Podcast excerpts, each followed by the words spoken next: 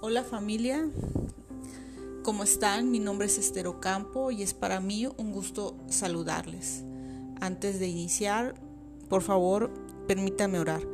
Precioso Espíritu Santo, yo te invito en esta hora a que guíes la enseñanza. Habla a mi corazón y al corazón de las personas que nos escuchan, que podamos entender y comprender el mensaje de Dios y podamos llevarlo a la práctica. Te lo pido en el nombre de Jesús. Amén. Bien, eh, familia, si es la primera vez que escuchas hablar de una armadura espiritual, por favor toma nota.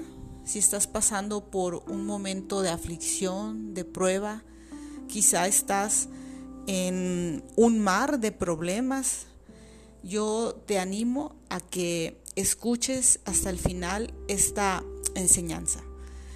Vamos a leer eh, el libro de Efesios capítulo 6, en el cual el apóstol Pablo utiliza una metáfora para describir la armadura completa de Dios. Es decir, hace referencia a escudos, a casco, a espada, calzado. Hace toda una referencia a una armadura espiritual con la coraza y de esta manera, Él proclama la fuerza que viene del Señor. Hace un llamado a los creyentes, a los nuevos creyentes, a permanecer firmes y nos invita a vivir una vida de oración. Recuerden que el libro de Efesios está dirigido precisamente a los habitantes de Éfeso, que sentían fascinación por la magia y el ocultismo. Pablo, el apóstol Pablo, encontró una manera de hablarles de, Cristo y el poder supremo que tiene a través de la armadura espiritual y de esta manera lograr que ellos fueran fieles a Cristo. Centrémonos en, el poder que proporciona Dios con esta armadura. Leamos Efesios capítulo 6, versículo 11 y 12 de la nueva traducción viviente. Pónganse toda la armadura de Dios para poder mantenerse firmes contra todas las estrategias del diablo, pues no luchamos contra enemigos de carne y hueso sino contra gobernadores malignos y autoridades del mundo invisible, contra fuerzas poderosas de este mundo tenebroso y contra espíritus malignos de los lugares celestiales. La escritura habla de que nuestras luchas, nuestras batallas, no son contra nuestros propios semejantes, nuestro jefe, nuestra esposa, nuestro hermano, no, no es así. Amigos, es interesante cómo Dios, conociendo nuestra debilidad, nos provee de su fuerza y nos anima a utilizar su poder. Incluso va más allá y nos deja ver que nuestras batallas no están centradas en un mundo visible, sino que es contra autoridades del mundo invisible y especifica que son gobernadores malignos.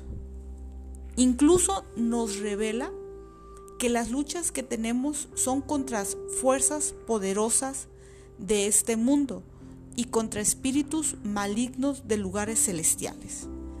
¿Qué quiere decir el apóstol Pablo en esta escritura?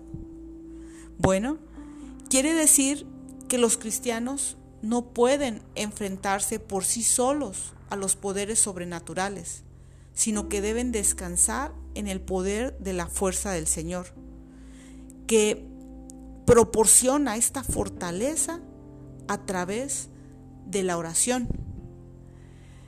Y sabemos esto porque la escritura lo afirma en Colosenses capítulo 4, versículo del 13 al 15. Les leo. Ustedes estaban muertos a causa de sus pecados y porque aún no les habían quitado la naturaleza pecaminosa. Entonces, Dios les dio vida con Cristo al perdonar todos nuestros pecados. Él anuló el acta con los cargos que había contra nosotros y la eliminó clavándola en la cruz. De esa manera, desarmó a los gobernantes y, a las autoridades espirituales. Los avergonzó públicamente con su victoria sobre ellos en la cruz. Familia, qué bueno es Dios, que entregó a su Hijo por nosotros. A nosotros nos correspondía pagar la culpa de nuestros pecados, pero Cristo tomó ese lugar. Usted ya no tiene que cargar con la culpa. Dios en su misericordia nos enseña a identificar a nuestros verdaderos enemigos. Como hemos dicho, los describe como fuerzas espirituales sobrehumanas que requieren ser enfrentadas con una armadura celestial. Sí familia, nuestros problemas en ocasiones tienen raíces espirituales. Usted como creyente tiene a su disposición armas que le ayudan a resistir las pruebas Usted tiene la armadura de Dios que lo protege de la cabeza a los pies. Por favor, permanezca firme. Vístase con el cinto, la coraza, el calzado, el escudo, el casco y la espada. Familia, escuche esto, por favor. Son recursos espirituales. Esto que he mencionado lo ha entregado Cristo Específicamente se refiere a la verdad. Esa es su armadura. La verdad, la justicia, el Evangelio, la fe, la salvación y la palabra de Dios. Que de manera metafórica Pablo lo señala como una armadura de un guerrero, cuando menciona el cinto, la coraza, el calzado, el escudo, el casco y la espada. Pero realmente alude a recursos totalmente espirituales, a la verdad de Dios, a la justicia de Dios, al Evangelio, a la fe, a la salvación y a la palabra de Dios. Así es, amigos.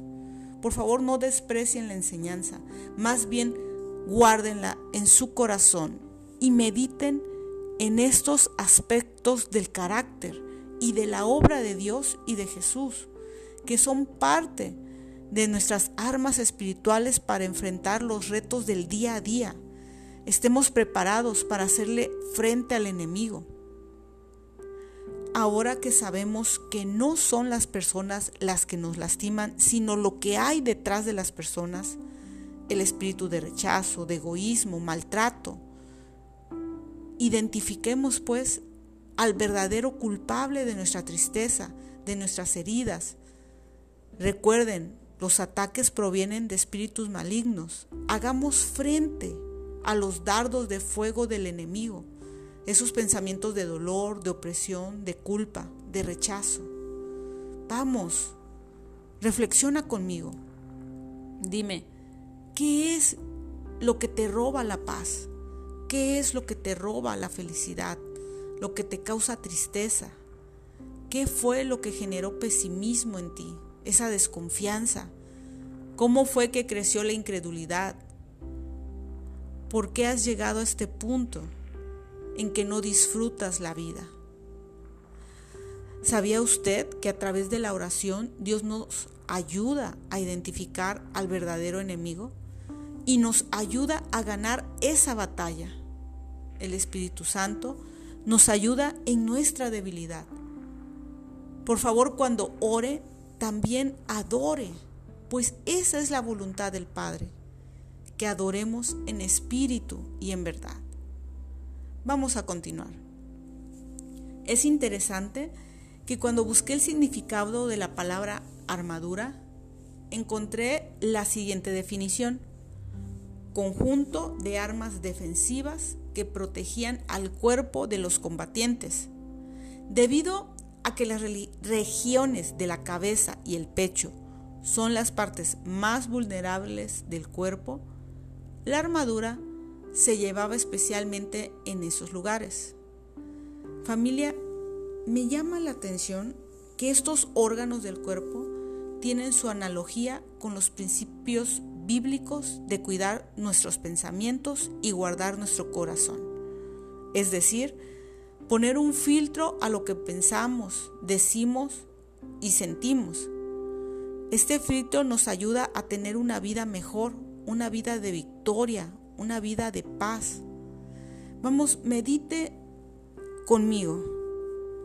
No hay ningún otro lugar de la escritura donde quede más clara la naturaleza espiritual de los recursos de la iglesia que en la dependencia de la palabra de Dios.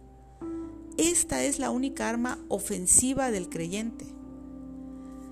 Así es, amigos. ¿Le hace sentido, iglesia? ¿Hace esto sentido en su corazón?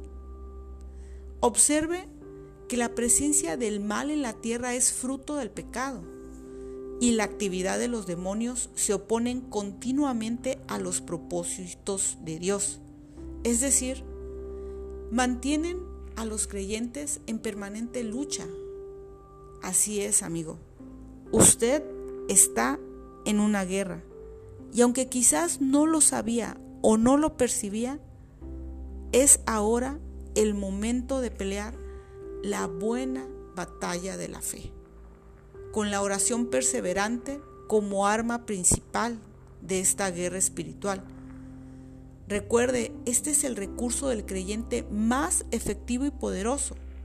Es la manera de protegernos del maligno. La escritura dice en 2 Corintios capítulo 10 versículo 4, usamos las armas poderosas de Dios no las del mundo, para derribar las fortalezas del razonamiento humano y para destruir, y para destruir argumentos falsos. Así es, amigos. Nuestra batalla tiene armas espirituales. Esa lucha interna, esos pensamientos que le llegan a su mente, y le causan conflicto, tiene una raíz espiritual y por lo tanto su defensa es también espiritual. Es la oración perseverante la que le va a dar la victoria en su matrimonio, en su trabajo, en la escuela, en su batalla interior, en sus vicios quizá, malos hábitos. En cualquier cosa que usted quiera ganar, debe emplear la oración, porque se abren verdaderamente puertas de favor, de gracia, de misericordia, cuando nosotros honramos a Dios con nuestras vidas, cuando lo ponemos a Él como primer lugar, como primer recurso acudamos a la oración, porque es ahí donde verdaderamente se libran la batalla a nuestro favor. Por favor, acompáñame a orar. Padre, te doy muchas gracias por este mensaje. Tú has puesto en mi corazón hablarle a tus hijos y animarles a que se vistan con la armadura de Dios. Señor, tú eres un Dios de poder y nos transferiste tu fuerza a través de la palabra. Hoy declaramos vida en huesos secos. Nos vestimos con las armas espirituales.